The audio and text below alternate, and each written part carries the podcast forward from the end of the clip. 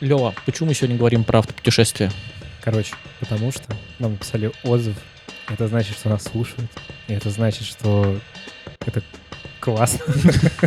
Вот, короче, нам предложили темы разные. И вот одна из них — это автопутешествие. И я ей очень загорелся, потому что я сам бы хотел поавтопутешествовать, но не понимаю вообще, как подступиться к этой фигне. Мне что-то все пугает. Вот. Поэтому... А я тоже ей загорелся давным-давно и много-много раз уже попутешествовал и могу порассказывать про свой опыт и опыт кучи людей, которых я вычитал или у которых поспрашивал. Крутяк. Погнали. Погнали.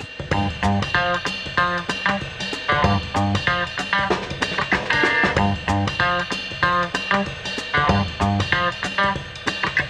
для кого этот подкаст? А, давай, как обычно, скажем. А, я когда подготовил фактуру, ну, с учетом тех вопросов, которые ты скинул, во-первых, это и для тех, кто вообще не путешествовал, это будет прям, что делать, как вообще... Ликбез да, ликбез. И для тех, кто... Я мечтал сказать это слово. Да, для тех, кто уже ездил на машине далеко куда-нибудь, но вполне возможно, что он там тоже что-то для себя новое откроет, потому что довольно много интересного, мне кажется, набралось.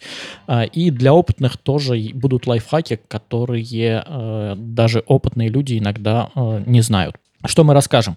А, плюсы и минусы путешествия на машине по сравнению с э, другими видами транспорта.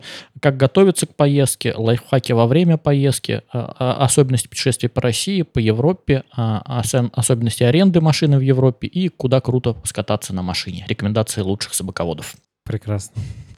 Ну, ну что, а, про мой опыт. Я, когда сейчас я тоже готовился, посчитал, сколько а, тысяч километров я скатался по России и по Европе. А, ну, как думаешь, сколько? Давай, твои ставки. Мне кажется, тысяч 15-20. Э, это что, все в сумме? Ну, типа, да. Больше? Ну, по Европе только больше 10 тысяч километров я прокатал.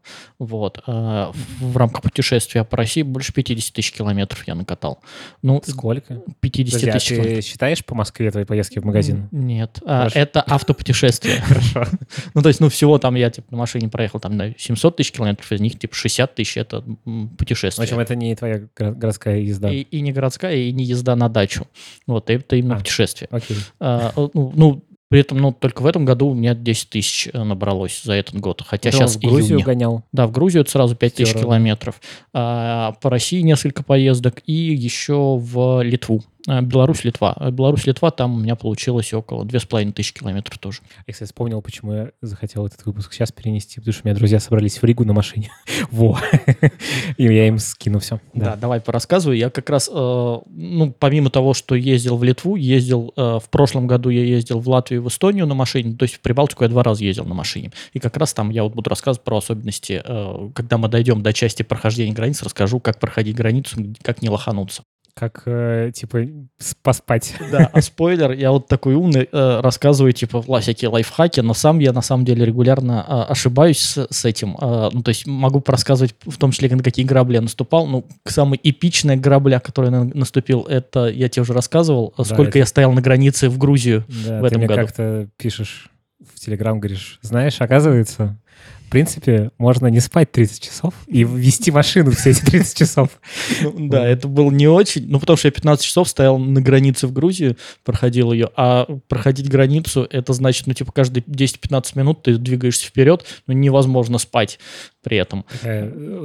Если твой персональный ад — это пробка, то вот, типа... Ну, на самом деле, к этому можно по-разному относиться. Это одна из ключевых историй. Ну, типа, да, проблемы случаются. Можно к этому психологически относиться, как все плохо, ужасно, а можно относиться, ну, окей, 15 часов пробки. Давайте постоим, что-нибудь веселым можем заниматься. А, кстати, вот это можем мы еще, наверное, проговорить. У тебя же классный опыт, ты с детьми часто ты ездишь на машине. Да, я чуть-чуть расскажу. Там чем их занять, вот это все. Ну, в общем, ну, это в общем. Да, э, как раз вот в том числе в этой пробке 15 часов мы стояли с детьми. Одна из ключевых историй, когда я понял, что стоять надо будет долго, я подъехал к пробке вечером, и, собственно, у меня э, жена и ребенок просто всю ночь проспали, ну, а я потолкался в пробке. И поэтому для них это было, ну, более-менее адекватно, не так уж ужас, ужасно. Mm-hmm. А, ну, то есть, по крайней мере, их там не мучило, что мы постоянно так долго стоим. А когда проснулись, там уже интересно. И тебя не мучили. Ну, да. Вот. Да, давай э, поговорим. Э, смотри, вообще бывают э, разные типы автопутешествий. Э, угу. То, что я пробовал, это по России на своей машине, это за границу на своей машине, и э, в Европе э, взять машину в аренду и по Европе покататься. Бывают еще другие типы автопутешествий, типа автокемпер, мотоциклетные путешествия. Э, бывают по Азии, тоже своя специфика. Этого я не пробовал. Поэтому мы угу. сегодня поговорим только про три э, типа путешествий. По России на своей, за границу на своей и в Европе на арендованной машине. Э, давай самый главный плюс, вопрос, который у тебя был, это какие плюсы и минусы. Да, ну почему, типа, надо на тачке, а не взять себе какой-нибудь самолет или уютный поезд? Да, где... я подготовил э, около 7 плюсов. Давай попробуй поугадывать. В чем нафига ехать на машине? Зачем ну, ехать на машине? Короче, традиционно это новая степень свободы. Точно, да, да, да. А, а еще? А, ну, я думаю, что это может быть в чем-то экономнее. Да, а еще? Блин, а что, все семь надо угадать? Ну, э, три кита хотя бы. А, а я уже два угадал? Ну, представь, э, вот ты хочешь съездить в Псков. А альтернатива это, например, плацкарт или купе поезда. Ну да. А, ну, конечно, или машина. Комфорт, комфорт. Да. А, а новая степень комфорта, новая степень свободы и новая степень экономии. Да. А, ну, то есть это потому, что это свобода в том смысле, что ты можешь остановиться в любой момент. Э, на поезде такого ты не сделаешь или на а, самолете, или на машине. В любом месте, в любой момент. А, свобода опять то, что ты можешь выбрать любой маршрут, какой какой тебе нравится, а не только туда, куда то, чего что ты хочешь. можешь передумать и поехать в другую сторону. Да, то, что ты можешь в середине просто развернуться и поехать назад, э, и, в принципе, не сильно ничего потеряешь. Э, по цене сейчас поговорим чуть ниже, ну и по комфорту, да, у тебя э, комфортный микроклимат, тебя только те соседи, с которыми тебе нравится, а еще... Своя музыка. Да, интересные особенности ну, с точки зрения комфорта. Я в Италии посмотрел, э, и там какой-то перегон у меня был 100-километровый. Э, из одного города я в другой решил скататься. И думаю, блин, сам, такие дешевые поезда есть, э, региональные поезда, типа наших электричек. Э, надо mm-hmm. обязательно взять этот региональный поезд, на нем не поеду на машине.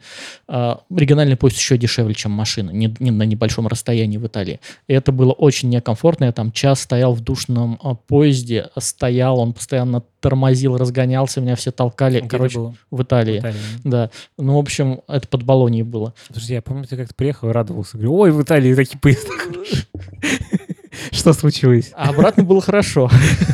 Ну, не, там есть, э, не в Италии, это, это я про Швейцарию тебе, наверное, рассказывал, хорошие поезда, в Италии поезда ну, стрёмные. А, да, в Италии, в Германии, в Швейцарии поезда хорошие, э, в Италии так себе. Так вот, а, комфорт а, по сравнению с общественным транспортом всегда есть кондей, тебя не толкают, и гарантированно сидишь.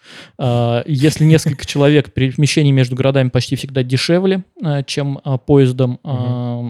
Можно дешевый отель в городе не брать, это тоже фишка, способ экономии. Слушай, это дешевле, чем на автобусе перед передвигаться? В разных местах по-разному, смотря сколько человек у тебя. Если у тебя, ну, то есть у меня типично 3-4 человека, и это, да, получается даже дешевле, чем на автобусе. Угу. А, но если ты один, то на автобусе, а, скорее всего, дешевле будет, да. Но при этом понятно, что существенно менее комфортно. Окей. Потому что автобус ходит по расписанию. Так, а что еще за причина? А еще а, то, что можно покупать отель не в городе, в дорогом, там рядом с mm. этим вокзалом или mm-hmm. там в центре в историческом, а можно покупать где-нибудь на окраине, спокойно отель бронировать. Ну, да, доедешь до него спокойно, какая да, разница? Ты, в принципе, если ты только ночуешь в отеле, то какая разница, где он расположен, если ты на одну ночь, тем более, туда приезжаешь. И это классный способ сэкономить, то есть в два раза дешевле можно бронировать отели. Для Европы это более-менее актуально. А, то, что э, не надо бронировать в дорогом месте. А, еще а, больше посмотреть успеваешь, чем без машины, просто больше точек mm-hmm. успеешь. Так не ждешь общественный транспорт, не подстраиваешься под него, а у тебя индивидуально все. Мне кажется, еще одно угадал. А, какое? Что интересно, что, как поездить? Ну да. По другим дорогам. Э, по другим дорогам. Ну, собственно, да, э, новое впечатление, то, что одна из причин, почему имеет смысл путешествовать в Европе там а, или в ту же самую Грузию, то, что красивые. Дороги реально красивые. Очень красивые есть дороги. В основном это горные дороги самые красивые. Ну, в России, наверное, тоже есть какой-нибудь поехать в сторону Урала. Наверное, тоже офигеешь от того, как красиво. Э, по-разному есть. А, да? Есть, да. Ну, то есть, если какой-нибудь там Челябинск, ну, такое Ну, ну ладно. Но есть, да, красиво. Ну, то есть, на самом деле, центральная Россия, она более-менее похожа с точки зрения природы, а природа отличается на север, если ехать. Вот на север Мгм. красивая природа, это куда-нибудь в район Архангельска, Мурманска туда ехать. Там действительно природа уже чуть-чуть другая, и а, есть разнообразие. Ну, и опять у нас а, тот же, те же самые Кавказские горы, это в том числе и Россия. Ну да. А, то есть вот сейчас я ездил по Северному Кавказу, тоже э, очень красиво, не сильно уступает европейским Альпам. Но они просто друг- другие все-таки Где ты ездил по Северному? А, ну, это Северная Осетия, а, Карачаево-Черкесия, еще где-то Мгм, там. Вот. А, так вот, некоторые места без машины без сложно доступны. а, то есть, в принципе, туда даже на общественном транспорте очень сложно добраться. Ну, например, Дурмитор в Черногории это национальный парк. Вообще национальные парки без машины очень сложно посещать. Это одни, ну, как правило, это что-нибудь самые красивые природные достопримечательности э, без машины очень сложно Ну, То есть, посмотреть. либо ты арендуешь какого-нибудь водителя с- Да, или арендуешь машину. Да, ли- ну это в любом случае ана- точно такой же а, Да. Аналог аренды машины, только еще и с водителем. А, поэтому некоторые места без машины вообще не посмотришь. Ну и не туристические места гораздо э, более доступны, когда у тебя есть машина. Это маленькие города, деревушки, а, какие-то э, местные торговые це- центры на окраинах. Интересно. А, Да, но это тоже часть, часть, часть, часть жизни Ну да. э, местных, местных жителей, это интересно. Давай главные минусы теперь. Мы поговорили плюсы, там свобода, цена, комфорт, а, быстрее все. Ну, мне кажется, тут тоже э, связано со свободой, просто э, оно может сыграть злую шутку, ну, типа, машина сломалась, искать, типа, чё, чё как, разрулить. Бензин дорогой, может быть, или его может не быть где-нибудь. А, смотри, а, или главный минус ты не угадал. А, А, так, ну, из мой- по крайней мере, из моего опыта, что меня прям постоянно напрягает, и не только меня.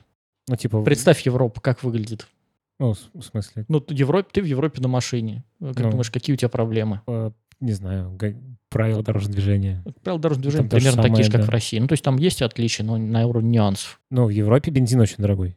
Ну, Ну, какая окей, разница? ладно, Но это всё равно уже, да. за- закладываешь, э, ты когда прикидываешь, сколько тебе будет стоить, не знаешь? Дороги мал- эм, узенькие, маленькие. Ну, узенькие, ну, там Ну, машины окей, ну, обычно маленькие.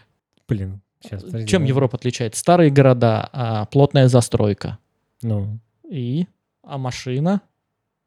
Где широ- парковать? А, Негде этом парковать, да. парковать, То есть там нет парковок. Вот. И это прям реальная проблема. Ну, причем, ну, один из примеров Европы это Таллин. А в Таллине парковки организованы. Я долго пытался разобраться, как. Большая часть парковок уличных это надо оплачивать там с мобильной, через мобильный телефон местного оператора. То есть своим телефоном Мгм. я не могу оплатить. А просто как в типичной Европе а, взять, опла- оплатить в паркомате, тоже там почему-то не работает. Таллин слишком высокотехнологичный для этого. Мгм. И а, я искал парковку, которую я могу оплатить банковской картой. Час я пытался припарковаться, потому что заранее Пипец. смотрел на карте, где там что как. Я час мучился парковкой. Казалось бы, в Таллине, ну, далеко не самом там, э, ну, казалось Ну да. бы, там плотно застроенном городе. Причем я не в историческом А центре, а чуть-чуть. нету?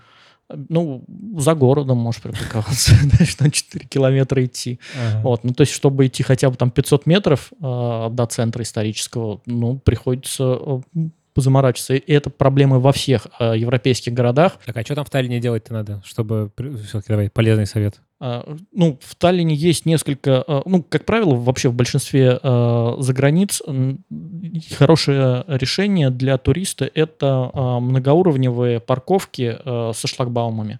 Вот, ты просто на эту парковку заезжаешь, берешь талончик, точно так же, как на большей части, ну, на многих э, русских Мгм. парковках, и на выезде, в зависимости от того, сколько постоял, по этому талончику оплачиваешь. Типа, не знаю, в торговый центр заехал. Ну да, в торговом центре точно такие же платные парковки, вот, в большей части. Ну, то есть в Швейцарии, например, очень хорошо парковаться в- в- на парковках торговых центров, но это все равно будет платно. Не, понятно. Вот. Но у нас тоже некоторые есть А, У платные. нас тоже есть платно, там почти везде платно. А, Поэтому, э, ну, главный э, лайфхак, при главная проблема это где припарковать эту машину для того, чтобы, ну, Мгм. типа, дальше уже начать гулять. Окей, а что еще? Какие проблемы? Это основная, а, топ-1 а, и практически единственный. Ну, то есть к вопросу о а, поломкам. Вот сколько я тебе рассказал, там больше 60 тысяч километров я путешествовал, у меня не было ни одной поломки никогда.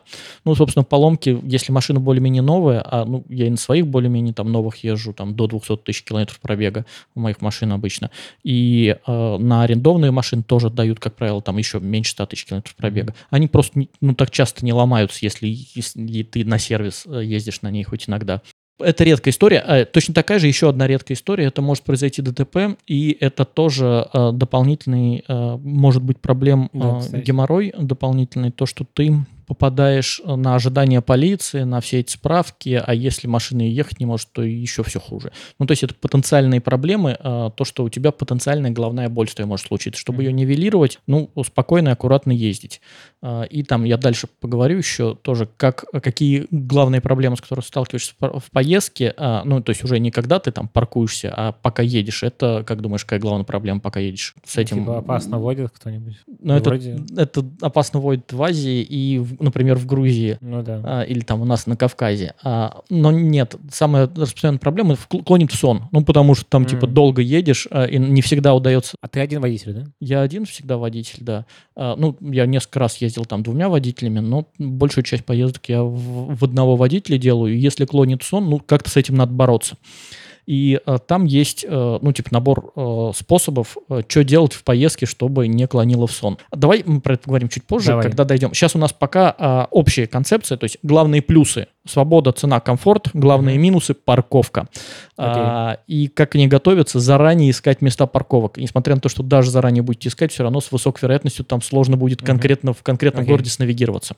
Про стоимость еще несколько кейсов. А, По России, например, путешествие а, в Псков смотаться на поезде вдвоем это от 10 тысяч рублей примерно, если а, самое дешевое купе какое-то покупать. На машине это менее 5 тысяч рублей, на большей части там, современных машин будет стоить. То есть в два раза Ты дешевле. сейчас с транспортом только ты Да, говоришь. стоимость про, только про Мгм. транспорт. Дальше э, стоимость аренды. Сколько в Европе стоит арендовать машину? Э, ну, одна из самых дешевых стран для аренды машины это Испания. Вот я посмотрел, э, на следующей неделе, если взять три дня в аренду, как думаешь, сколько стоит в день аренда День, машины? Мне кажется, евро 20-30 чем-то. ну, в рублях давай говорить. Ой, Ну, в рублях сколько в Москве стоит арендовать машину на я сутки? не знаю, ну типа тысячи две, наверное. Полторы-две тысячи рублей, да. А, Я так понимаю, там, не знаю, типа Самое 900 касаюсь, что-нибудь такое. Ну, от 400 рублей в день. Иногда 400? там можно даже за 100 рублей в день арендовать Чего? машину вне сезона. Сейчас в сезон по 400 рублей в день в Аликанте Так можно дешево. снимать. Да. А что это А, машина? будет? А, ну, маленькие какой-то? машины А-класса, да. Ну, с там кондеем, мес- мес- да, с кондиционером, четырехместные, на механике. а, ну, типа, вот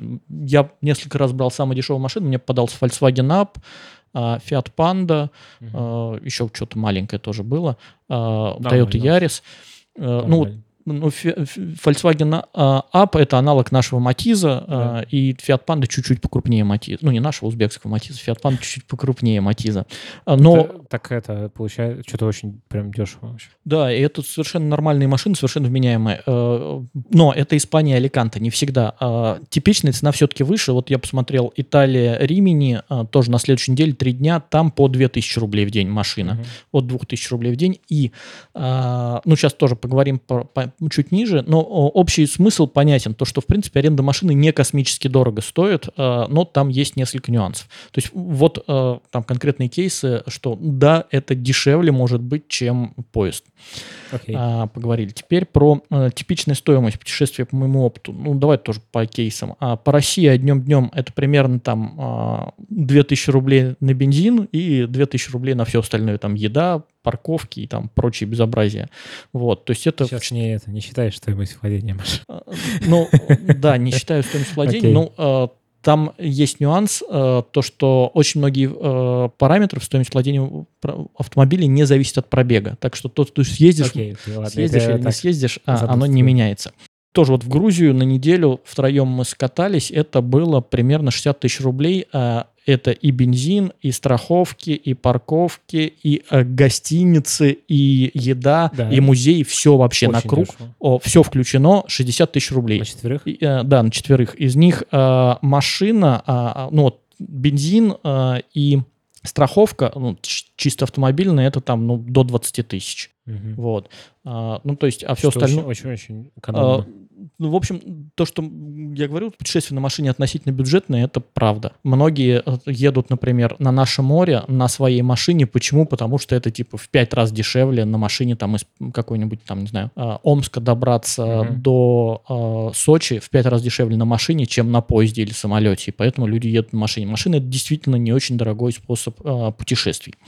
Но они могут быть и более дорогими. Вот, например, Европа, сейчас я говорил, там, ну, типа, иногда 400 рублей в день, иногда до 2000 тысячи Там рублей в день. очень дорогой. очень. Но я вот тебе могу свою реальную статистику, я посмотрел за там десяток путешествий, э, средний чек какой у меня а, за а, аренду машины, у меня средний чек десятка, 10 тысяч рублей примерно, ну, потому что я беру там примерно на 5 дней по 2 тысячи рублей. Иногда я беру не самую дешевую машину, Мгм. а побольше э, для разнообразия. Э, иногда вот один раз я брал там кабриолет, э, знаешь, сколько стоило? 1800 рублей э, аренда кабриолета в день. кабриолет. Но, да, но, конечно, был кабриолет десятилетний, Рено Меган, а, но А. а, купе кабриолет, он с жесткой крышей, вот. Ну, Мгм. то есть 1800 рублей за кабриолет. смысле, надо было надевать самому. Нет, нажимаешь кнопочку, А, электропривод там убирает в багажник. Нажимаешь кнопочку, он достает. Это четырехместный Что, кабриолет.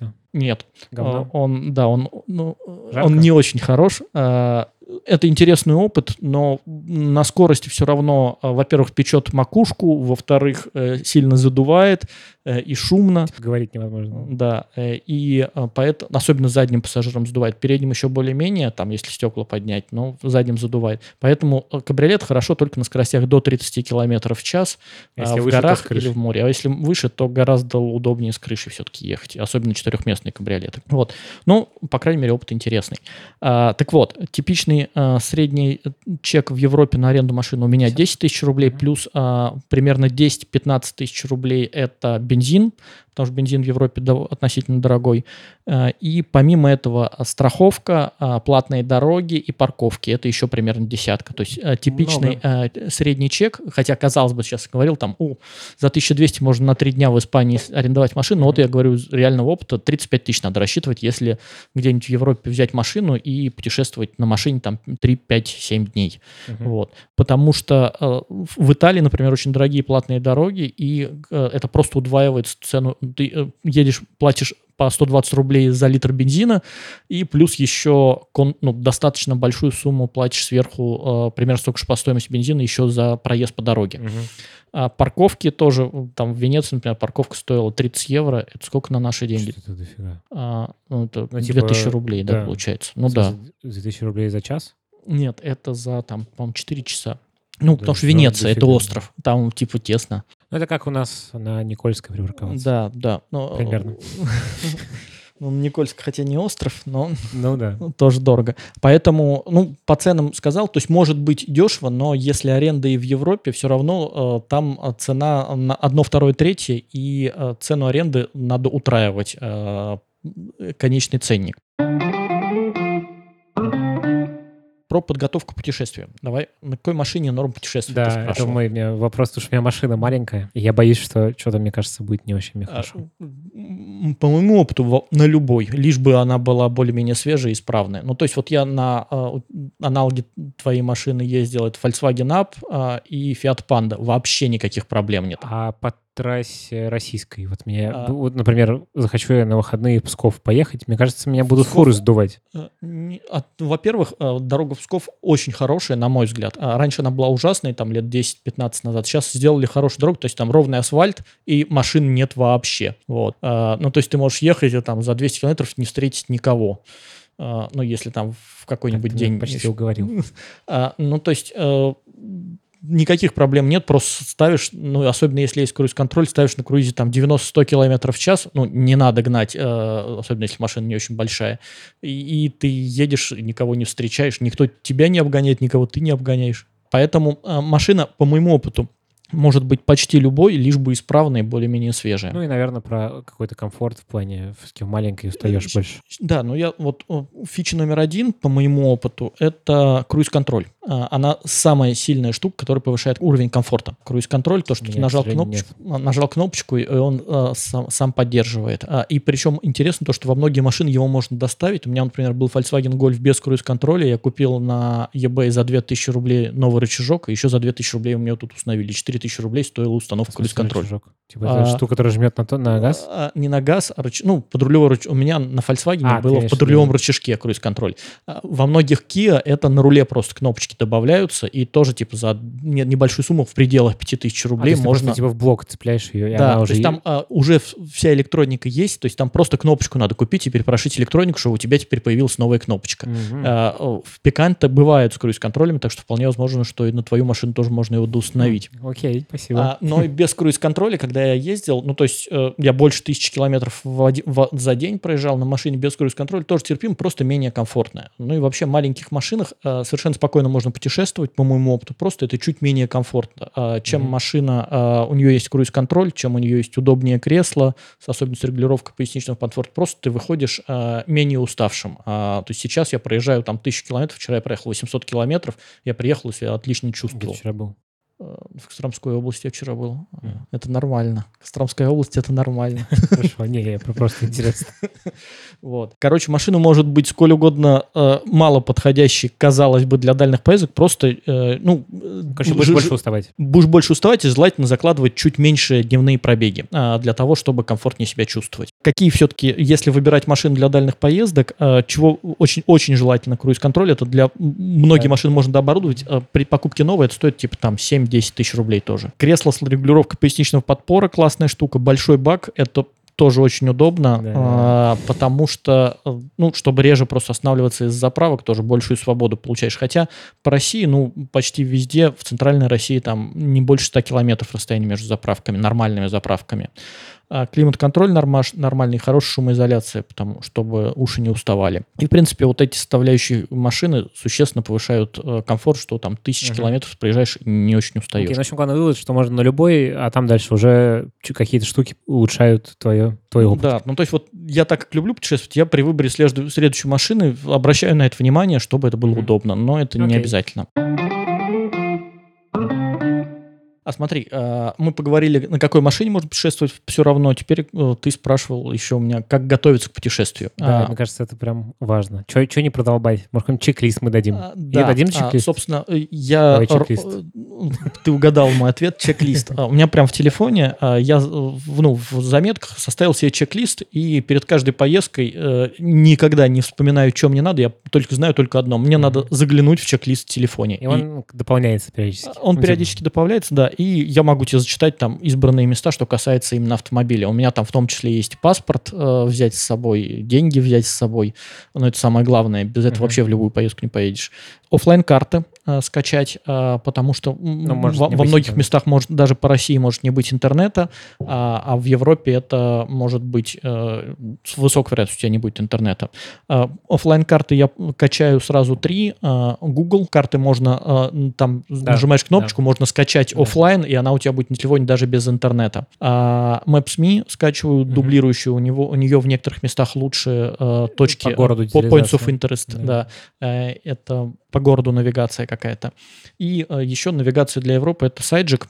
Знаешь что-нибудь про такой? Не, что такое? А, э, это приложение, ну, то есть я пробовал с разными э, навигаторами ездить по Европе, и в, в итоге остановился на Sygic е, он мне очень нравится, он прям шедевральный во, во- в некоторых местах. Ссылку Са- приложим. Единственная проблема, что он платный, но э, они его регулярно продают со скидкой типа до 90%. И я Конечно. в итоге купил там рублей за 300. Он есть на, вс- на всех платформах. Никаких скидок мы дополнительных не дадим. Просто надо отслеживать. Э, Подписаться можно там на сайте, подписаться на А, это- спецпредложения, и они да. регулярно приходят. А, так вот, э, киллер фича Sygic а, помимо того, что это хороший оффлайн навигатор то есть просто скачивай, у него есть карты по всему миру, а, скачиваешь карты, это когда ты едешь по трассе, он а, показывает тебе нормальное ограничение скорости текущее, и плюс показывает, э, где следующее ограничение скорости. То есть ты видишь там впереди, что подъезжаешь к населенному пункту, он сразу там 50 или Мгм. 30. Ну, то есть, И ты бы, можешь заранее сбросить скорость, крутяк. чтобы спокойно подъехать, а не там в последний момент, как у нас иногда бывает, а надо тормозить. О, знак.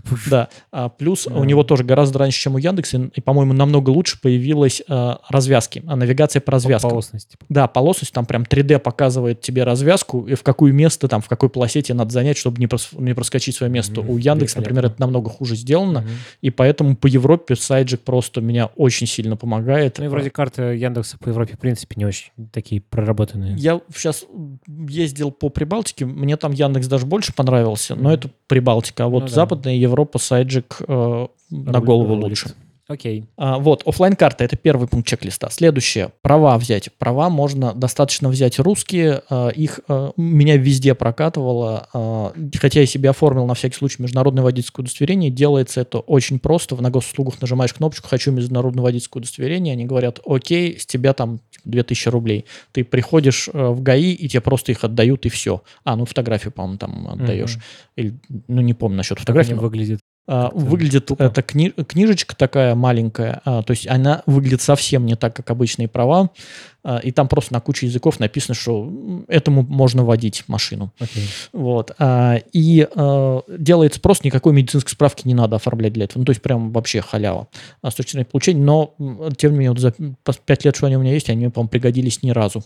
А, есть а у тебя, типа, это просто свои обычные давал, я везде даю обычные права, и вс- всем хватает. И прокатным компаниям, и полицейским, вообще всем, Мгм. везде. Но лучше всего оформить на всякий случай, А, чтобы... Ну да, в некоторых местах говорят, что может это пригодиться. Поэтому я подстраховываюсь и беру. А, Права. Кредитную карту а, желательно брать. Кредитную ты что называешь? А, карты я называю кредитную карту. Именно кредитную. Именно кредитную, да. А зачем? А, во-первых, это нужно, если едешь а, в Европу, то для аренды а, некоторые прокатные кон- компании принимают только кредитные карты, не принимают дебетовые А карты. почему так? Что за бред? А, ну, такая вот особенность. И плюс, а, а, очень часто они блокируют на этой карте деньги у тебя на время а, аренды машины, залог, ну, типа тысячу или две тысячи евро. Ну, то есть А, они я могут понял. Сто забл- захалдировать у тебя, Мгм. а, пока ты пользуешься машиной. Когда машину возвращаешь, они тебе, если она не, не разбитая, то они тебе залог возвращают. понял. То есть это для того же сделано, чтобы они 100% получили свои бабки, а дальше уже к тебе коллекторы Да, приходили, да, да, что. да, да. Вот. Дальше м, в чек-листе наличка, потому что некоторые парковки и платные дороги а, за не получается оплатить а, карточкой. А, автозарядка для телефона. а, Казалось бы, очевидная вещь, тем не менее, несколько раз я его забывал, и, в общем, это неприятно без навигации оказаться, ну, еще да. и в машине. Я бы даже э, э, как, умножил бы на два. Ну, типа, на всякий, ну, мало ли одна там А, сломалась, Ну, потерял. да, а с- с- то есть это в прикуриватель, чтобы можно было вставить. Во многих машинах нет USB, а, USB-шечки. Да. Потом а, держатель для телефона. У меня есть походный держатель, который легко крепится. Там я самый дешевый купил на Алиэкспрессе за Такой, который 150 рублей. вставляется воздуховодным. А, Ну, не во все воздуховоды, к сожалению, вставляются, поэтому с липучкой. Липучка а, м, к любой машине. Если машина арендованная, то лучше с липучкой.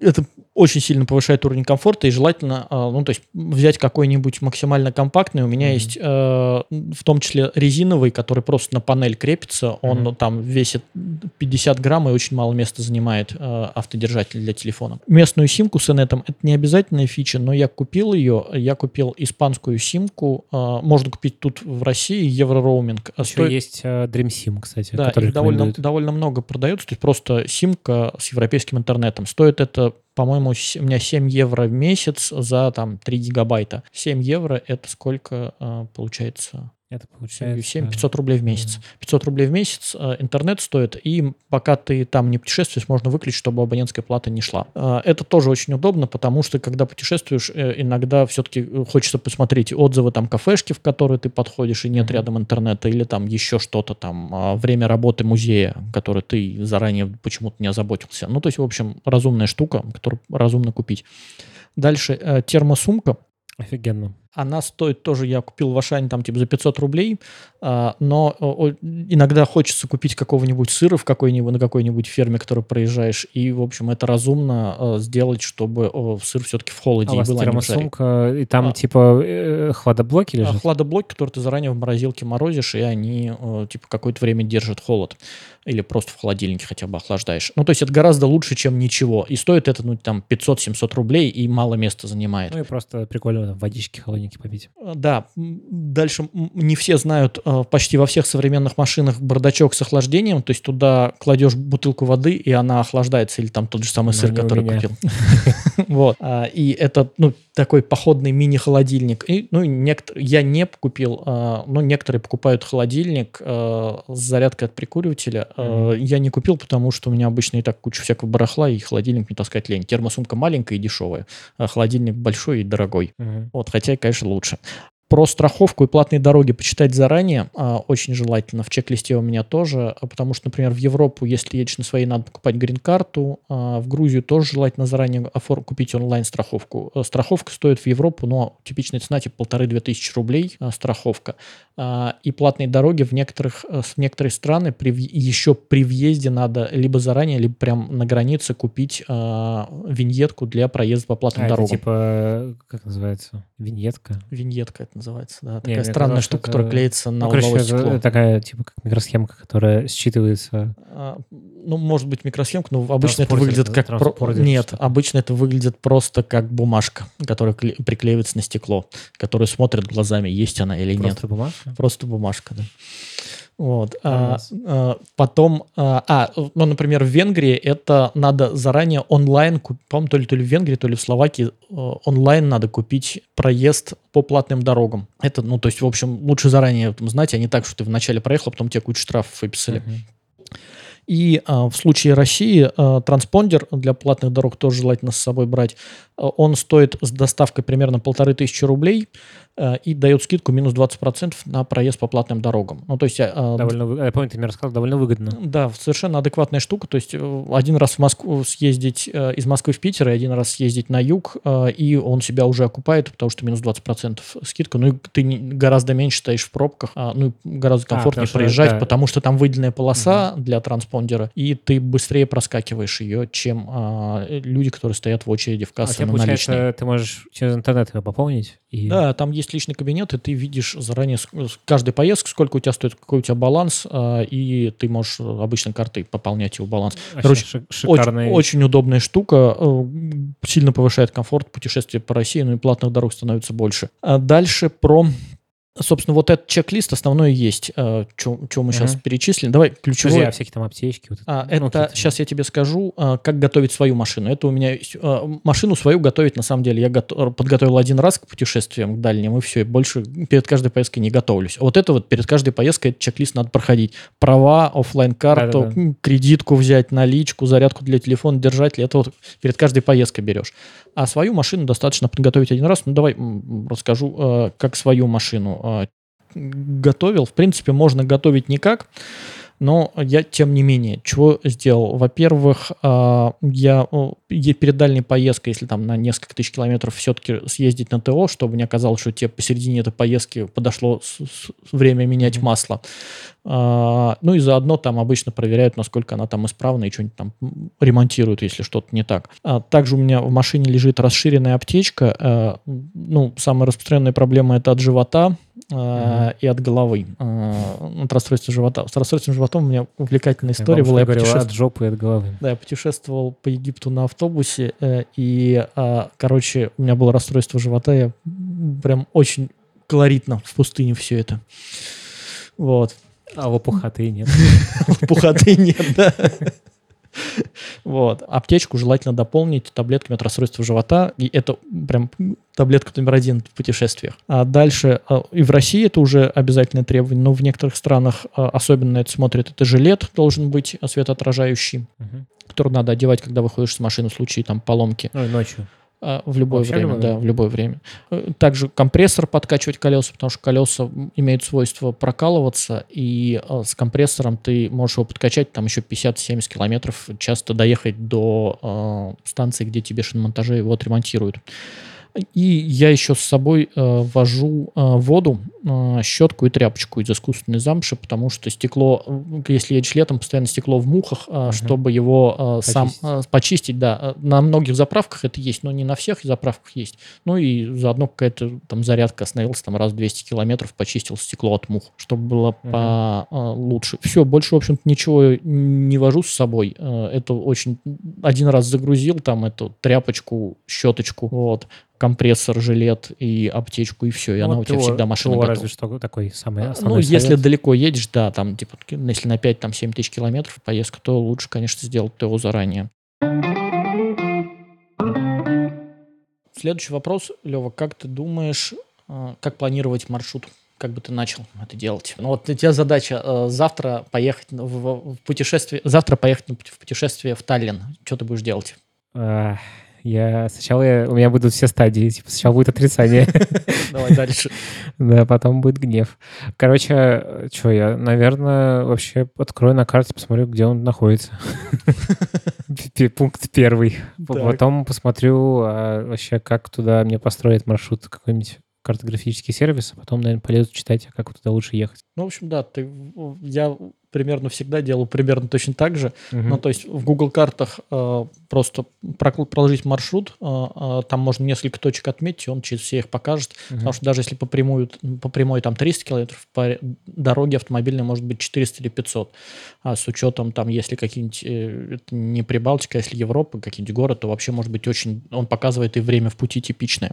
Дальше а, на Google картах э, можно ставить отметки «хочу посетить», причем можно это делать еще а, отметки можно хочу, там прям э, тыкаешь в точку и там типа поставить отметку uh-huh. хочу посетить. Делать это можно на компьютере, но если ты авторизован в Гугле, у тебя это автоматом подтягивается а, на телефон. Вот, кстати, вопрос такой, да, что типа, чтобы у тебя все эти точки были в одном месте. Да, ну то есть это очень удобно, и э, на всех твоих устройствах, э, где ты авторизован в Гугле, например, в телефоне или там на стационарном компьютере, у тебя автоматически uh-huh. все точки будут подгружаться, которые ты наставил. А между приложениями это как ты их а, как, ну, одно и то же приложение. Не-не-не, я имею в виду, ты пользуешься навигацией другой. А, ну, там ты просто руками находишься. Да, там я руками нахожу, потому что навигация, как правило, меня автомобильно интересует, э, и я приезжаю в какую-нибудь точку, там ищу парковку долго mm-hmm. и, ну, в общем, долго ищу парковку, и потом уже по Google картам э, точки, э, которые надо отмечал. теперь. Да, вот. А, поэтому э, ключевой инструмент это Google карты,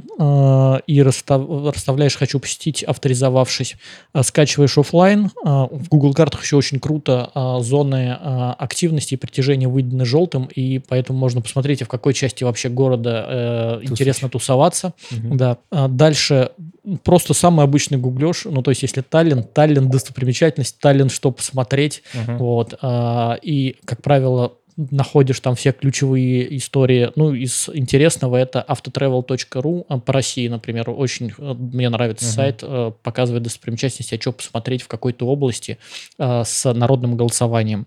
Еще а, какой-то есть а, Может быть, но я просто в поисковике вбиваешь uh-huh. и совершенно okay. спокойно находится.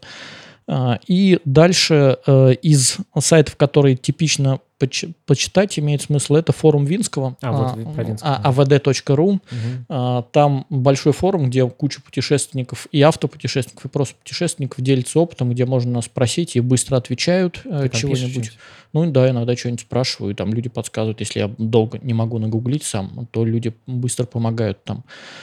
Ну, или я там сам подсказываю что-нибудь, в том числе там, когда вот на границе в Грузию стоял, там можно отслеживать онлайн. А люди часто пишут, э, какая сейчас текущая очередь на границе в форуме Винского есть там. Прикольно. Такие темы. Ну, это хорошо, типа, можно спланировать ехать сейчас на границу или еще там денек потусовать где-нибудь в округе а, вместо границы. Того, чтобы провести денек вместо в пробке. Да, вместо того, чтобы провести денек в пробке.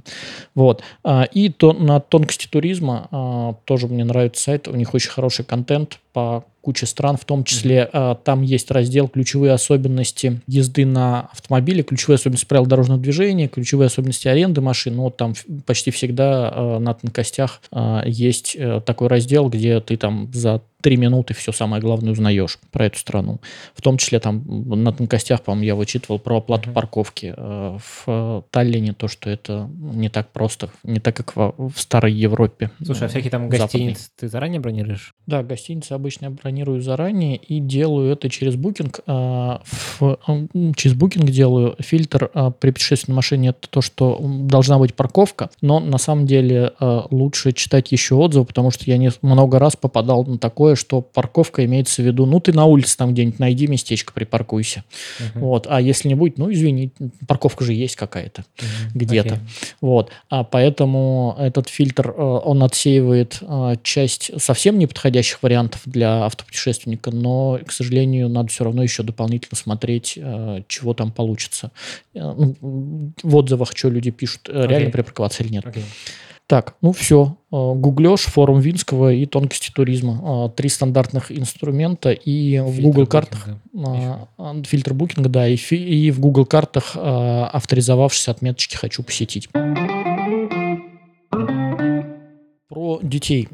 Как готовиться к путешествиям с детьми. Если едешь с детьми в Европу, в некоторых странах, ну, во многих странах обязательны детские кресла. Детские кресла... Ну, вообще, давай скажем, обязательно детские кресла. Ну, в принципе. там в зависимости от возраста просто. Ну, ну у меня да. все, уже одному ребенку у меня уже по росту э, и возрасту не нужно детское кресло, а в некоторых странах еще нужно. А, вот. ну, а, в целом все-таки. Да, да. Ну, короче, понятно. Детские а, кресла это классно. Ну, классно, но я имею в виду, что там да. ну, дети тоже разные, есть большие дети.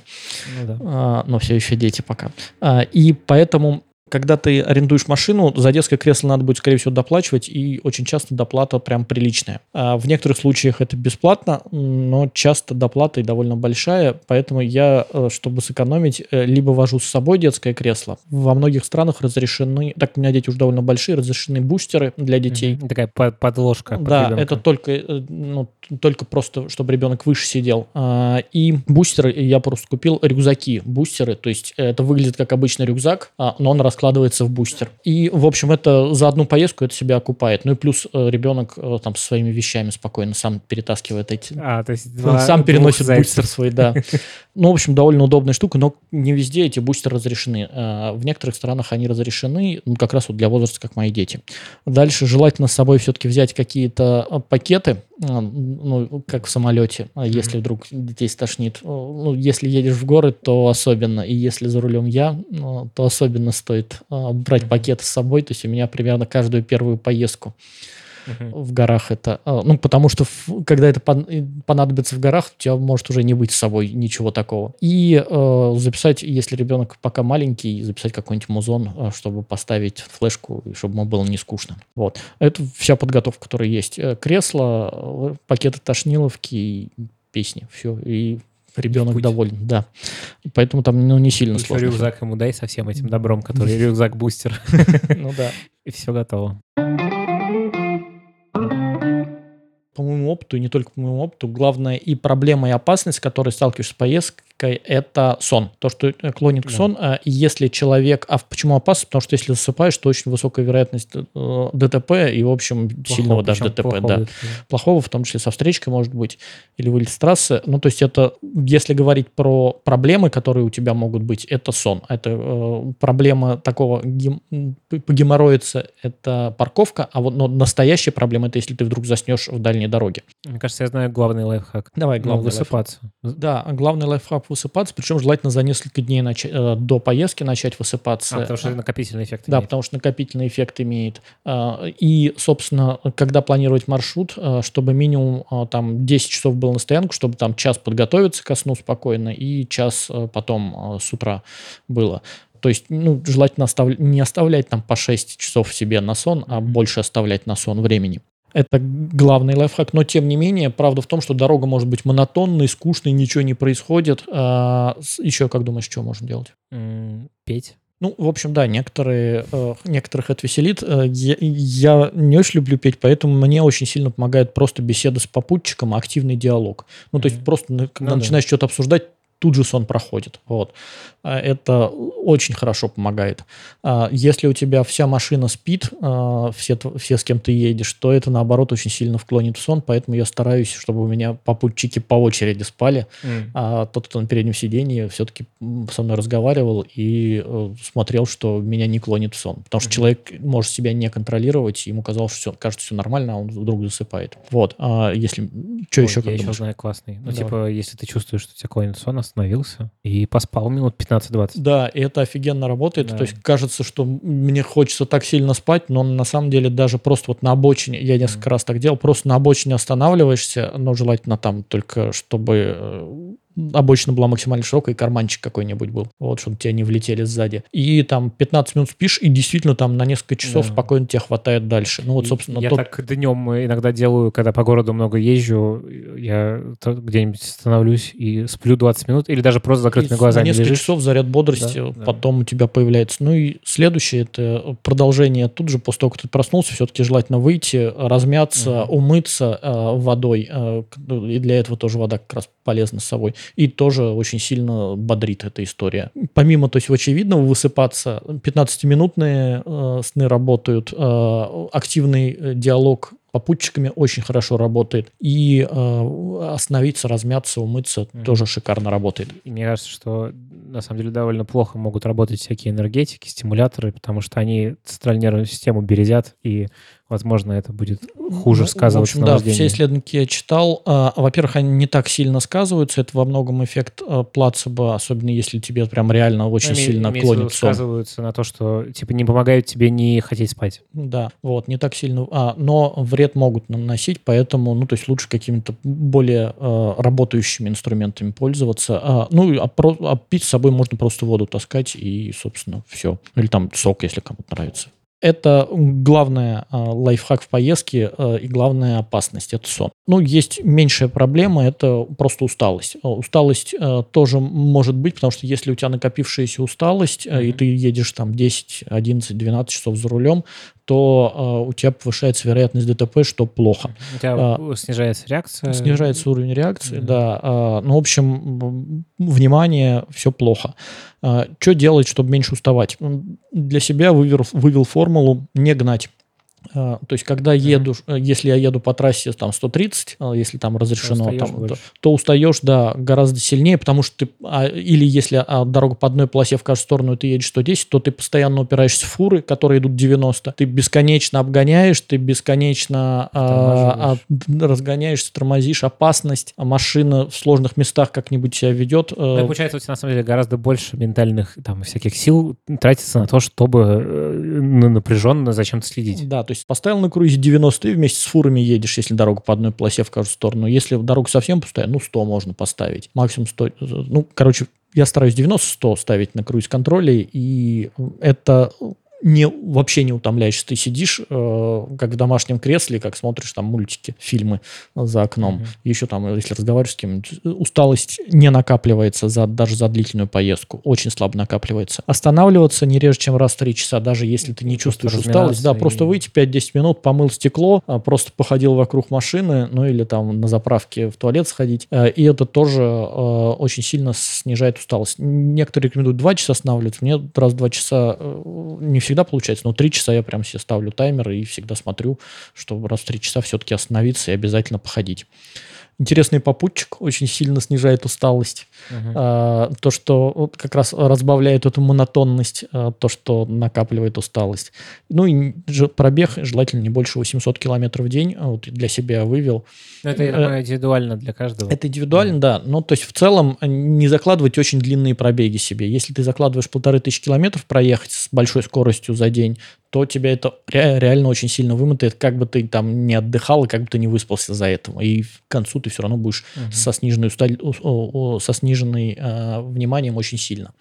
С высокой вот, вероятностью. вот это тоже важно, и вот к, к началу нашего разговора о том, там, плюсы и минусы, то это, наверное, в неум- неумелых руках это может быть минусом, ты просто не отдохнешь свою поездку. Ну, в общем, да. А, ну, и вообще, путешествие это на самом деле обычно для того, чтобы получить хорошие эмоции, впечатления, и понятно, Да. э, ну, какое-то время, не значит очень большое, там час-два лучше уделить тому, чтобы спланировать, где останавливаешься, Мгм. и там как, какой Ну, у тебя перегон и, и, возможно, подумать о каких-нибудь днях, когда у тебя не надо никуда рулить, а Ну, ты... Да, в общем, если едешь далеко куда-нибудь, то хорошо э, день-два едешь, э, а, а в каком-то месте там две или три ночи останавливаешься и никуда не едешь, а просто по городу Как раз гуляешь. монотонность, которая... Да, да, есть. да. Вот. А, ну, также я стараюсь выбирать вне, время и дороги, когда машин поменьше. Э, Это тоже очень сильно дает спокойствие. Ну, Например, из Москвы все-таки разумно выезжать с утра. Ну, то есть там в 6 утра, например, выскочить из Москвы. Потому что если ты встанешь в 8 утра и тронешься в 9, то вначале по Москве там сейчас 2 часа потолкаешься в пробках. Ты уже, Э, и уже, за- устанешь. уже устанешь, да. А когда Да. из Москвы выскочил за 15 минут э, в 6 утра, ну, в общем нормально. Просто пораньше лег с утра в предыдущий день, и все. Вот. И да, хотя мы уже говорили про это, но тем не менее это тоже работает. Удобная машина с круиз-контролем. А, там э, влияет и рулевое управление, там как настроено тоже, и там Сиденье. кресло, да, сиденья. Но круиз-контроль это вот главная фича, которая после того, как я начал ездить на машине с круиз-контролем в путешествиях, я прям в два раза меньше стал уставать, наверное. Вот. Это правда очень сильно повышает а, уровень а, комфорта. Теперь тоже про лайфхаки в поездке. А ключевое я уже сказал, это до 800 километров в день желательно делать. И средняя скорость, вот по куче замеров, которые я делал, хотя кажется, ну что, я еду 100 километров в час, если окей, 100 километров в час по круизу, средняя скорость, ну сколько должна получиться? 100? М, Ну 95, может, там, ну, ну, ну, типа... Нет, на самом деле получается 70. Мгм. 70, потому что а, потому есть. что есть населенные пункты, потому что есть остановки, потому что есть светофоры, все, все-таки бывают, и э, заправки, э, остановки на туалет, э, иногда на перекус, то есть он, пробки случаются и на трассах тоже. Поэтому м, реально лучше рассчитывать на скорость 60-70 км в час по России. В Европе, э, особенно если это Германия, можно рассчитывать там на 80, э, э, в редких случаях на 90 км в час. Вот в Германии там, если по автобану жаришь почти все время 150-160, все равно средний получится 90. Потому что э, в на автобане тоже есть места ремонта, на автобане тоже есть места с ограничением 110. Вот, поэтому, э, ну, то есть, э, с- если держишь, поддержишь какую-то скорость, ну, реальная средняя примерно в полтора раза меньше получится. И если там совсем не уставать, э, классный способ. э, С утра встал в каком-нибудь месте, проехал там 100-200 километров до следующего интересного места, целый день там тусуешься, и либо там же остаешься, либо там куда-нибудь на ночевку на небольшом расстоянии отъезжаешь, и это вообще... э, Такими маленькими перебежками. да, маленькими перебежками, э, по 50, по 100, иногда по 200 километров, это совсем а, слабая усталость получается, и, в общем-то, и ты много всего успеваешь посмотреть. Вот, то есть предел это до 1000, 1000 это прям грань для многих, а, после которой очень сильно устаешь. Мгм. 800 это целый день в, в пути, а 200 километров это немного в пути, и кучу всего успеваешь посмотреть. А, Это когда планируете маршрут. Про ключевые особенности по Европе. А как проходить границу, как думаешь? Что надо главное на границе? Ну, документы. Ну, в общем, да, на самом деле там ни- никаких особенностей нет. Вот. э, То есть точно так же, как и на самолете проходишь, просто паспорт, главное, не забыть с собой. Э, И единственная особенность – это еще права, свидетельство о регистрации машин, но это тут понятно, то, что у тебя всегда и Мгм. так должно быть с собой. Ну, и И вести себя нормально еще. а, Ну, то это как и на любой другой границе. Ну да. И а, единственная особенность это страховку на машину надо дополнительно покупать. Если Европа, то это грин-карта. Если какая-то другая страна, Грузия, там некоторые в Мгм. странах свои В страховки общем, можно какие-то. сказать, что об этом надо почитать заранее. Да, просто страховку дополнительно берешь и все. Ну, то есть э, проходится граница просто интуитивно. Как правило, выглядит тоже просто один пропускной пункт на, на границе, который ты выезжаешь, и один пропускной пункт э, на стран, стран, страны, котор- в которую ты въезжаешь. И там, и там у тебя посмотрят документы, поставят штампик, э, и, может быть, откроют багажник, посмотрите, может быть, спросят, точно ничего плохого ты не ведешь? Ты говоришь, точно. Ну и ладно тогда. Вот. Мгм. А, да, э, то есть на вопрос, что везете, хорошо отвечать личные вещи, вот, чтобы они там не стали тебя дальше докапывать. А время на прохождение границы, самое маленькое, которое у меня было 20 минут, самое большое, которое ты рассказал, м, 15 часов. Да, это было не очень. Для того, что, ну, где очередь смотреть, а, это на форуме Винского и на Яндекс картах пробки можно посмотреть, и разговорчики а, в том Мгм. пограничном пункте, который ты проходишь, там видно. А чтобы уменьшить вероятность пробки, а, не с основным потоком хорошо погруж... подъезжать. Ну, то есть вот все те разы, когда я проскакивал за 20 минут, я подъезжал в 4-5 утра к границе. А граница работает круглосуточно, и в 4-5 утра, как правило, самый маленький поток, и ты проскакиваешь ее быстрее всего. Это, собственно, и все ключевые особенности прохождения границы на авто. Про аренду машины. Давай поговорим. Ну, короче, да, по аренде давай, наверное, какие-то основные вещи посвятим. Давай основные. А, Желательно, первая основная вещь. Что ты знаешь про аренду машины за границей? Чё лучше, как это лучше делать? Ключевые особенности? Ну, я знаю, что есть основные сайты, агрегаторы, где можно посмотреть, где какая, какая цена на какую машину и э, как-то сравнить предложения. Есть международные компании, и там есть плюс в том, что ты гоняешь... Ну, ты можешь в одном городе ее взять, в другом ее оставить, и, в общем, в одной компании все это. Мгм. Вот, что еще? Ну, не знаю, я вот как раз на форуме Винского искал, когда я там бронил э, в Греции, например, машину. Мгм. Я смотрел, ну, просто более-менее какую-то известную э, по тем меркам фирму, что вот там чел- хотя бы один человек уже там брал машину, у него все было хорошо. Вот, и типа брал машину там в аренду. Ну да, то есть все правильно, чуть-чуть дополню. А, агре- э, гораздо выгоднее бронировать онлайн у агрегатора заранее, а не на месте в аэропорту или там где-то. А, А, ну, как правило, это там в полтора-в два раза дороже будет, если на месте. А, ключевые, самые популярные агрегаторы в России это Rental Cars и Auto Europe. Auto Europe. Они есть на русском языке. У агрегаторов есть рейтинги прокатчиков, и ты можешь э, понимать, на что ты рассчитываешь.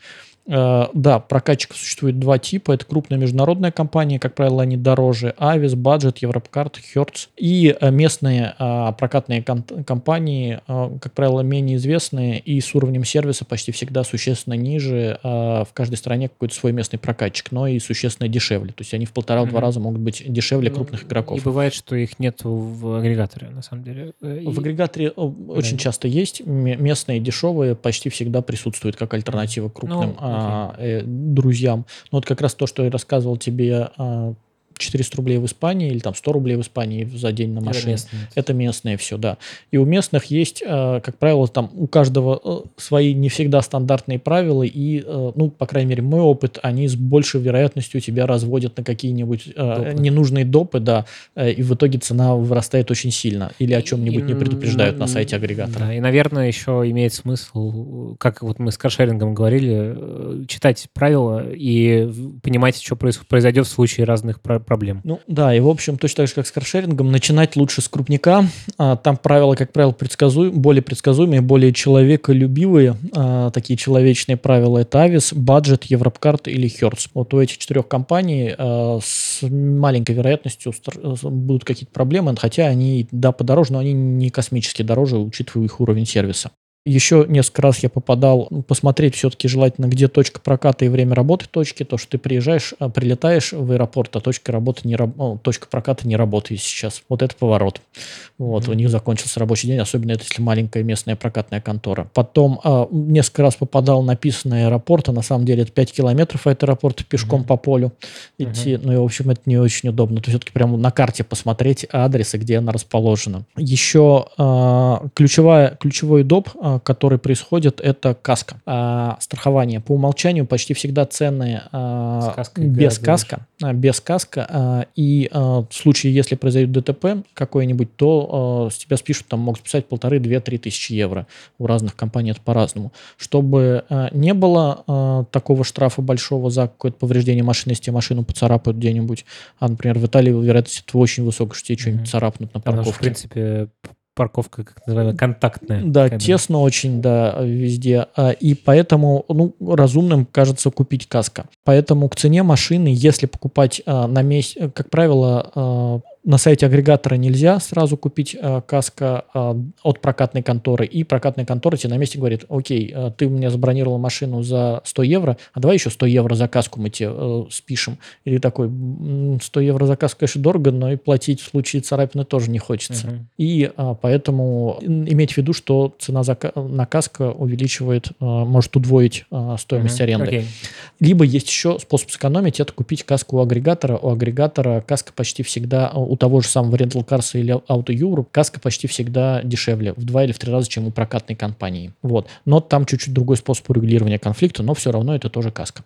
Ну, по России, так понимаю, там все все хуже гораздо. Там нет этих больших международных компаний в основном. И, в общем, да, по России грустно. аренду машину э, можно рассматривать, но вот точно так же, как в Европе, это куча местных игроков, которых надо mm-hmm. гуглить, на фор, например, okay. на форуме Винского. Ты спрашивал, что если сломается машина, а в случае арендованной звонить в прокатную контору, и там почти всегда mm-hmm. есть инструкции, что делать. А в случае со своей? Гуглить. Гуглить. Mm-hmm. Ну, то есть во многих странах, э, конечно, намного дороже, чем в России ремонтируют, поэтому лучше заранее съездить на сервис, чтобы ехать на исправной машине. Ну, э, я так понимаю, что, условно, если у вас относительно новая машина, то логично поехать, например, на, в официального э, дилера. дилера да, да. Пройти стандартный ТО. Остался последний пункт, э, куда круто скататься. Рекомендации. Давайте по своему опыту скажу. Давай. Во-первых, путешествие по России. А, открытие номер один. А, в России норм дороги, нормальные прям дороги. Вот, то есть можно ехать почти на любой машине, и это более-менее. Э, есть исключения, но точно так же, как и в Москве и в Питере, тоже не все дороги идеальны. Владимирская область какая-нибудь, где? Ну, но так в целом, ну, дороги примерно нормальные, на, люб- на легковой машине спокойно везде едешь. ездишь. Это причем вот именно сейчас, в последние 10 лет это изменилось, стало гораздо лучше. А в России куча мест, где можно вкусно поесть, поесть, в том числе вдоль дороги, спокойно можно перекусить. Есть нормальные кафешки. Или в крупных городах тем более. В России нормальные, не очень дорогие гостиницы. Во многих гостиницах по России, когда путешествуешь, своя парковка, закрытая парковка, ты спокойно на закрытой территории, mm-hmm. у тебя машина стоит, а не где-нибудь там в поле или на улице. По России с парковками гораздо лучше, с закрытыми парковками при отеле, чем mm-hmm. в Европе в России много чего интересного можно посмотреть. И а, если куда-то э, вот недалеко от Москвы съесть, самое интересное, что мне понравилось э, рядом в Московской области, это Коломна. Угу. Э, шикар... Это очень близко, там полтора часа ехать. И э, интерактивная экскурсия в музее Пастилы топ-1 по интересности. А в соседней области, э, ну, я когда планирую путешествие по России, я просто беру и везде езжу. То есть все соседние области, потом все области плюс один, потом еще там, угу. а, а еще раз, может быть, в этой области я что-то не посмотрел.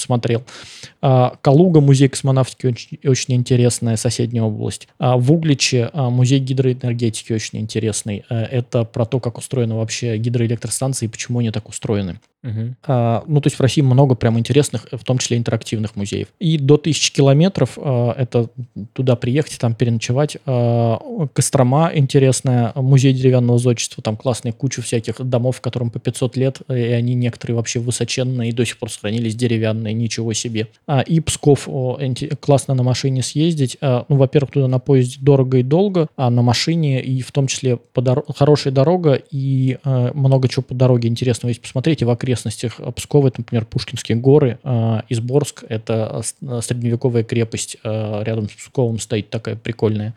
Вот. Ну, то есть то, что без машины фиг посмотришь. Вот, это куда путешествовать по России. Угу. Нормально? Интересно? Да, мне интересно.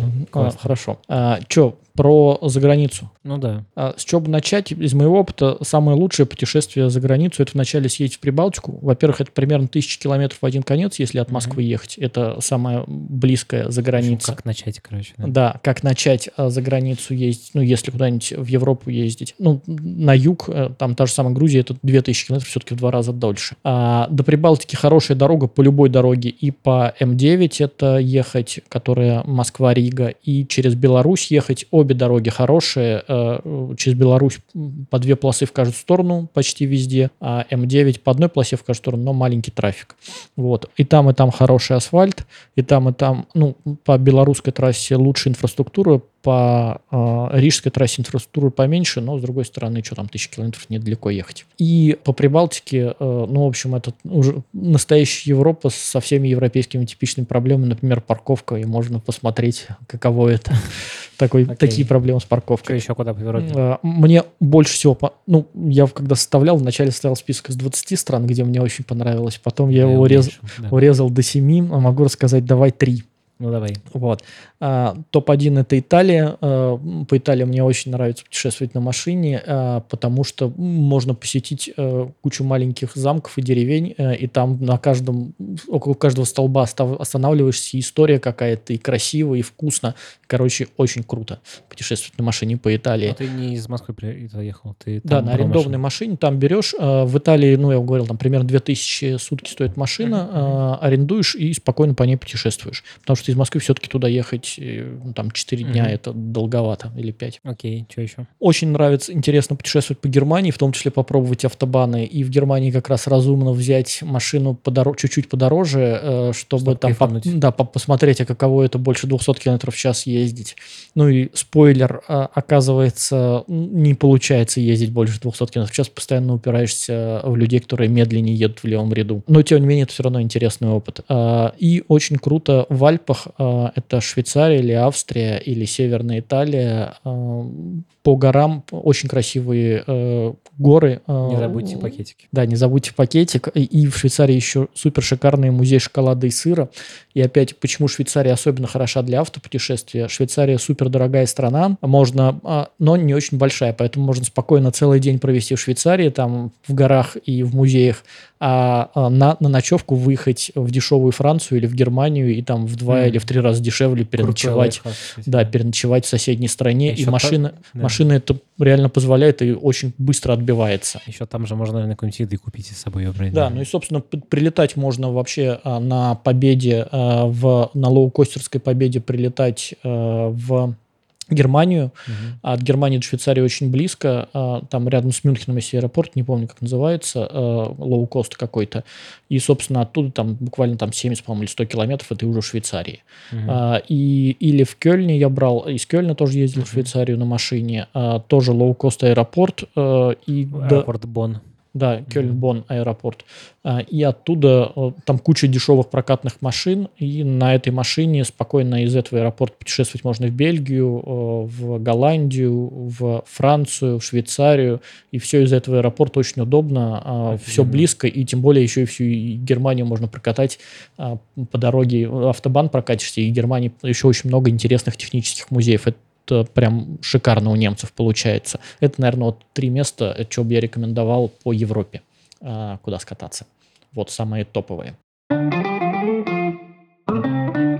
какие лайфхаки я вынес для себя вот за все это время, сколько я там много лет путешествовал на машине. Главный лайфхак – путешествовать легко и приятно, но важно к этому относиться так, чтобы получать удовольствие от самой поездки. То есть вначале, когда я начал, первые мои поездки были дальние, я отсчитывал, так, осталось 800 километров, 799, 798. И, короче, через 100 километров ты уже, блин, так долго, еще 700 километров, это утомляет. А если а, ну, настраиваться на то, что поездка сама будет интересна, не только конечный пункт, но и поездка гораздо комфортнее и лучше проходит. это психологическая. Да, психологическая, установка. короче, установка про то, что мне интересна сама поездка и искать прям точки интереса а, по своему пути, где-нибудь остановиться, что-нибудь там посмотреть. Okay. Вот. А, дальше достаточно, о, желательно все-таки к любой поездке готовиться, и, причем достаточно двух-трех часов для того, чтобы прочитать все основные статьи про твой маршрут и все, ну, по крайней мере, главных ошибок не совершить. То есть каждой поездке все-таки готовиться готовиться. Два mm-hmm. часа выделить и на гуглешь. А, важно а, в Европе. В Европе а, три у меня лайфхака. Первый лайфхак это сеть отелей и без баджет для Ibis меня. классные отели. Но они довольно дорогие, вот и без баджет угу. они классные и дешевые. Они почти всегда располагаются в пригороде со своей парковкой. Для Европы это супер классный бонус. Дешевые, ну типа там вот как раз они во многом позволяют и достаточно качественные качественные. А, при, поэтому я очень часто в букинге просто ставлю фильтр, мне, пожалуйста, только и без баджет. И mm-hmm. уже в зависимости от того, как расположены и без баджет, да, строю свой маршрут, смотрю, в какие города я там за, заеду. Короче, и без баджет рулит дальше в Европе тоже много где машину можно бросать на перехватывающие парковки. То есть, на, ну, вот, например, в Риме я так делал. А Park and Ride, по-моему, они называются перехватывающие парковки почти по всей Европе. То есть ты еще на въезде в город ее припарковал, там очень часто за 1-2 евро в сутки. Угу. И спокойно дальше пересаживаешься на общественный транспорт и путешествуешь на общественном транспорте по городу. Это, э, ну, если у тебя машина просто как средство экономии по сравнению с поездом. И еще мне очень понравилось э, то, чтобы не, не, ну, все-таки сильное впечатление от поездки, если ты не просто приехал в город, а еще какую-нибудь экскурсию взял. Почти во, все, во многих центральных э, популярных европейских городах экскурсия 15-15. То есть почти в любой город приезжаешь, и в 15-15 центральной площади отправляется экскурсия. Mm. И это хорошо, потому что короткая часовая экскурсия, которая сильно тебе больше дает знания об этом городе. Mm-hmm. Вот. И я очень часто эти экскурсии беру. Они еще и дешевые, обычно стоят 10, 15 или 20 15 евро, угу. а, но это типа гораздо дешевле, чем индивидуальная экскурсия, гораздо быстрее, предсказуемо, как раз ты с утра приехал в какой-нибудь город, и днем гарантированно есть экскурсия. Okay. Вот. Это, наверное, лайфхаки, которые я вытащил для себя. Вот. Ну наверное, ну, это все. Да. Значит, что, мы проговорили про кучу всего. Общий смысл такой, что, ну, мне теперь, вот ты это рассказал, кажется, что ты меня уговорил попробовать. Как минимум я, ну, по России попробую, а дальше, может быть, реально куда-нибудь съезжу на, даже на своей машине. И, блин, почему бы и нет? Надо попробовать. Ну, Интересный ну, общем, опыт.